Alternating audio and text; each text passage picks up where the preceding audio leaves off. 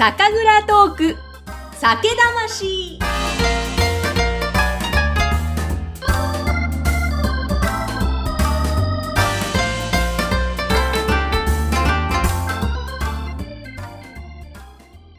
皆さんこんにちは。酒魂の山口智子です。前回に引き続きまして、今回も熊本県花の花酒造の神田清隆さんに再びこちらの番組お越しいただいています。そして今回の配信はクラウドファンディングでご支援をいただきました麻婆豆腐さんの提供でお送りしていきます。えさて、神田さん、前回ですね、えー、花の花酒造さんが掲げていらっしゃるテーマ、うぶすな、えー、このお話について伺っていきましたけれども、前回の土の中のその微生物のエコシステムのお話、見えないものへの敬意のお話伺いました。またちょっとより具体的にそこからさらにそのうぶさなについて伺いたいと思うんですけれども、よろしくお願いします。あの、まあ、その微生物っていうものも、本当に田んぼの場所によって全然違うんですね。例えば、あの、川の上流の方から、えー、そのまま水が入ってくる田んぼもあれば、はい。水が少ないところは、包みといって、包みってわかります、山口。包み？はい。何ですか？ちょっとここに今見えてますよね。あ今、はい、あの画面、ズームのね、画面で共有していただいているところに、あ、包みと書いてあります。山の上のなんか、ちょっと、この図で見ると湖のような感じの形に見えますが。あの、ちょっと山の上に湖みたいなものを作って、はい。人工的に。そこに水を溜めて、そこから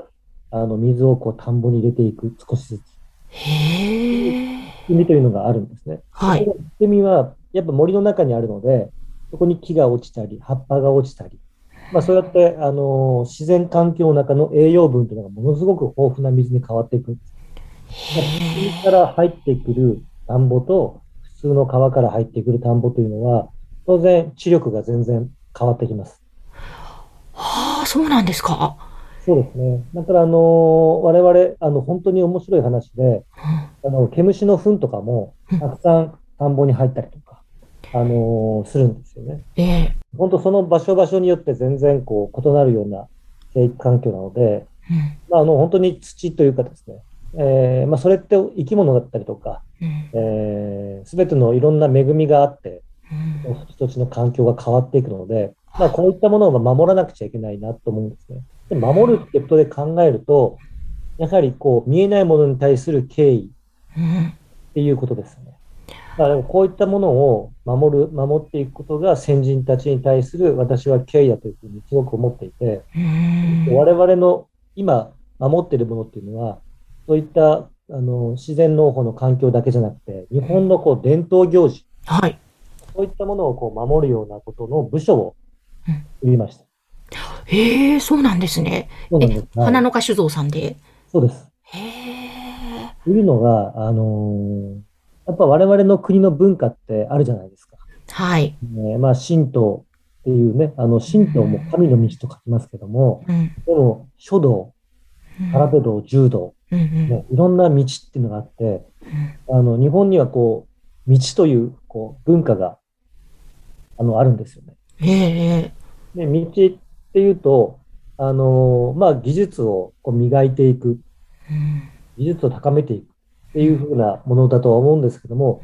でも、あの精神的なものをこう磨いていくんですね。ああ、なるほど。日本のやっぱりこう精神っていうのは、この技術を学びながら自分たちの中にある精神を磨いていくというこう素晴らしいこの、ねえー、文化というのが我々の基本だと思うんですよ。あの日本人と。そこをやっぱり大切にするっていうことはね、やっぱりこう伝統行事を守っていくってことも我々はやはりやらなくちゃいけないかなと。で、まあ、それを守る、じゃあ文化を守ろうよ、じゃあ伝統行事守ろうよって最初は形なんですけど、うん、でも、その、ね、すべてのその書道、空手道、全部型がありますよね。はい。型を何回も何回も繰り返し繰り返し習得していって、まあ、あの、そこから手張りと同じでね、やはり次に進化していくっていうことだと思うんですけども、まず私たちは、まあそういった意味では、あのもともとあった文化をまず形からだけど、蘇らせて守っていこうということをこう今やってます。でそうすると、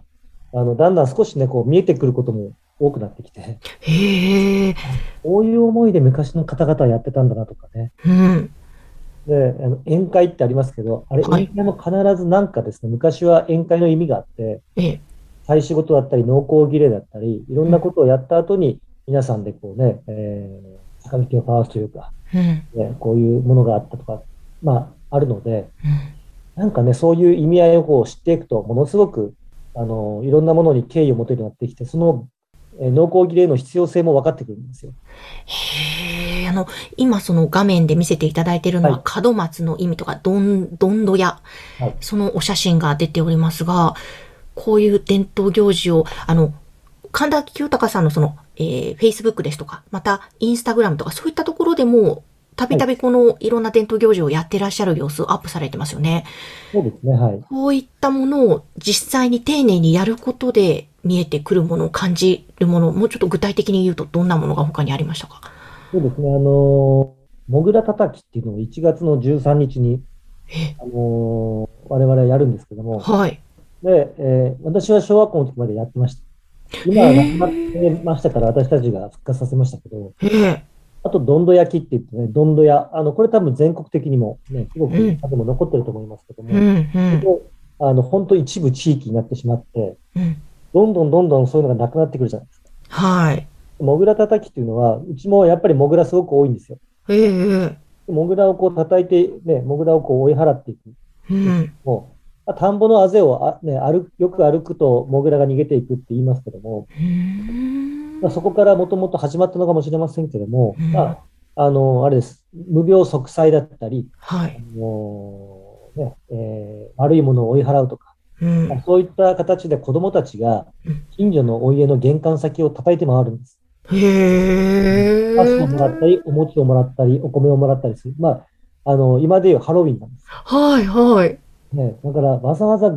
海外のね、ハロウィンやらずに我々は、モグラ叩きをね、こう家に止めればいいなと私は勝手に思っていや確かに日本にもそういうのがあるんですね、そういった。なんか本当そういったのをね、酒蔵の、全国の酒蔵のみんなでね、ハロウィンじゃなくて、どんどんあの、モグラ叩きを広げられたらいいなと思うんですけど。なるほど、なるほど。だってモグラ叩きをした後は、それを時々に吊るして、はい。あの、いろんな、あの、五穀豊穣を願うんですけど、まあ、そういう、なんかね、あの、いいじゃないですか。人間の、ね、感謝の部分というのが、日頃の行動に現れてて。あと、まあ、どんどやっていうのも、まあ、火祭りなんですけど、ええ、お正月に門松を、あの、まあ、神様がいらっしゃる、ね、あの、門と目印に、えー、するんですけども、門松としめ縄ですね。そこで年神様をお迎えした後に、今度はまた、その火祭りで年神様を天にまたね、あの、お送りするっていうのが、まあ、どんどやなんですけども、うん、まあ、あのー、ね、お迎えはするけども、そのままお送りはしないっていうね、うん、えー、ものも不自然ですし、それで、まあ、はい、どんどやっていうのをちゃんと、まあ、で、あのー、なんでしょう、我々のこの考え方っていうのは、うん、あのやはり自然に対する敬意だったりとか、見えないものに対する感謝とか、うん、そういったものが、今、日本人の精神を作ってきて、世界中からやっぱりこうね、あの日本人の考え方とか、おもてなしの部分っていうのは素晴らしいってやっぱなってると思うので、まあ、こういった部分っていうのはね、あの本当に日本人に必要なことだと思うので、えーね、やっていきたいなというふうに、ね、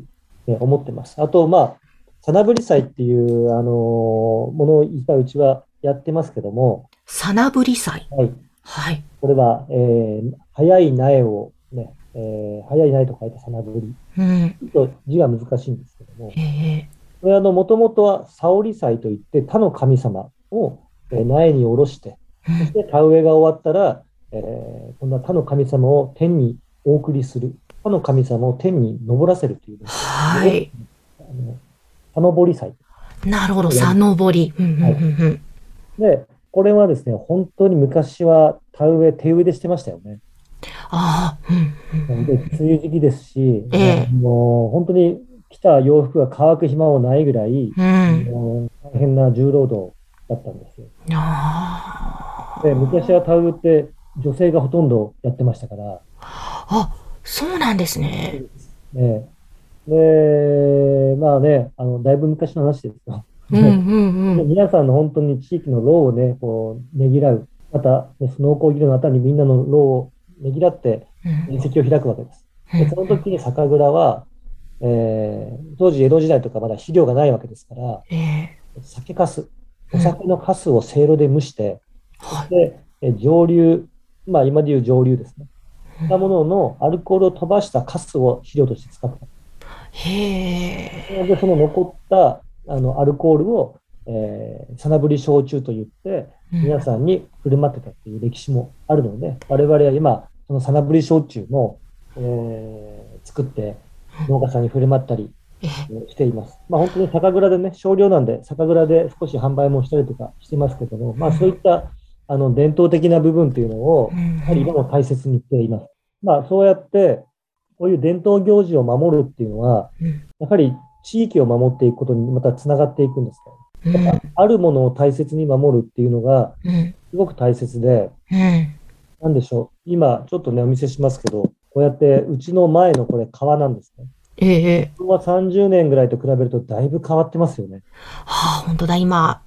昔のお写真と今のお写真を写してくださってますが。うちの裏山の今、ホマセという江戸時代の在来種を作ってる場所、これもね、うん、見た、見る限り、半分ぐらい田んぼが減ってますよね。うん。それってやっぱり、竹、竹の子をね、儲かるぞってことで竹植えて、今度杉が儲かるぞってことで杉をね、植えて、今度太陽光儲かるぞってこの太陽光にしていくわけですよ。でこうやって地形がどんどんどんどん変わっていった結果、はい、あのー、このように、やっぱりこう、ね、すぐに水、あの川が氾濫しやすくなっていくんです。はあ、そうなんですね。昔、30年の頃ってこんなにまだね、あの土がたくさんあった川も、もう今は全部流されてしまって、こういうふうにね、はげた岩盤だけに今、なってますよね。はい、今、当時の写真、現在の写真と写ってますが、当時の写真は人が普通に土地の上で遊んでる写真。でも現在は川、水が溢れている写真でしたね。そうですね。うん、これがうちの蔵の前の昭和30年と、うん、えー、現在の、これ見る見るからに田んぼが半分ぐらい減ってますよね。そうですね。はい、半分ぐらい減っています。そうですね。で、なぜかと、まあ、これがどういうことになるかというと、うん、あの田んぼってすごい、あの、治水力が高いんですよ。で、まあ、カナダの保水力っていうのは、単あたり270リットルらしいんですね。で、まあ、ダムとか、あの、森林とかに比べて非常に大きい保水力を持ってて、はい。でも、日本の田んぼどんどん減っていくのにダムが増えていくというね、なんかすごく人間の生活が豊かになって、自然が、ね、豊かになってないっていうところがね、なんかね、やはり一つの課題かなと思ってます。で、地域にね、山の過疎地っていうのはどんど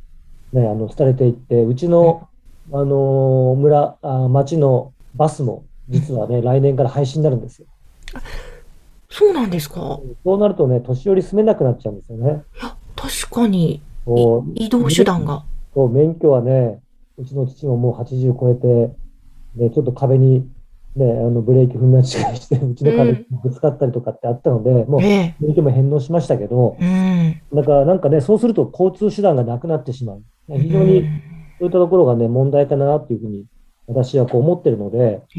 やはりこう、そこに住む人たちの生活と、自然両方がやっぱり豊かになっていくための取り組みで、ものづくりをしていくっていう考え方ですね。ね、だからまあ祈りも含めて守るっていうことは、うん、その地形を守っていくことによって、あのまあ、水も守れるんですよ。住む人がいなくなって、上の方のあの土砂崩れが起きたりとかしたら、もうそのまま放置される。んです。そうすると、そこの、そこに流れてた、ちょっと小川というのも、もう潰れてしまって、水ってですね、流れやすい方に流れていくから、みんながもう、上には誰も人がいないからって思ってますけど、うん、水がまた流れやすい方に流れていくので、流れ方が、地下の流れ方も変わっていくんです。そうしていくと同じ環境では、こう、やっぱなくなってしまうというのがあるので、うん、我々はその地域の農家さんをさのに支えながらやってますので、まあ、農業と共存して町の自然や川を守って、で景観を再生していく。で、町の環境や文化も継承文化継承もですね、支えていく活動をしながら、自然と農業と風景とまあ、そういったものを守りながらやっていくことが、我々のその、うぶすなの思想ということにまたつながっていくんですね。へもうなんかこれ、かなさん壮大なプロジェクトですね。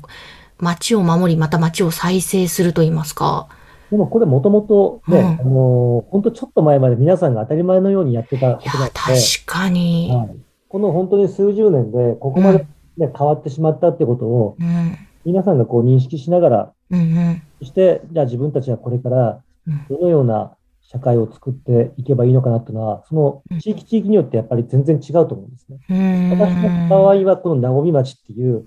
過疎地になっているこの村を、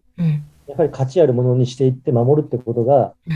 うん、すごく大切だと思ってるので、はい。町の中に住む方とね、やっぱり役割は違うと思うんですけども、うちは酒づうちの花の家の酒造りというのは、こういうふうに、あの、町の自然と環境を守りながらやっていきたいなと思ってます。うん。だ本当にごく、なんだろう、当たり前のことというか、基本に立ち戻るというか、もともと自分たちがその土地でやっていたことをもう一度そこに立ち返るっていうことなわけですね。そうですね。はい。わかりました。あの、その、なごみ町、本当に古い、いろいろな歴史がある土地でもあるので、また次回ちょっとそこのお話も含めて、引き続きこの、花の花酒造さんのテーマであります、うぶすな、こちらのお話、さらに伺っていきたいと思います。えー、今回も神田さんありがとうございました。なんかすいません、なんかすごい小難しい話で。いやいやいやいやいや、でも本当にその伝統行事を一個一個大切に守る、そこからまた見えてくるものがある。またそこで街づくりにもつながるという。いや、なんかやっぱりそういうところを大切にしていくというのを伝えていくって、これまたすごく重要だなっていうふうにも今回感じました。えー、そして今回の配信はですね、クラウドファンディングでご支援をいただいた麻婆豆腐さんの提供でお届けしました。えー、さあ、それでは次回も皆様、たっぷりと神田さんのお話お楽しみいただきたいと思います。神田さん、ありがとうございました。ありがとうございました。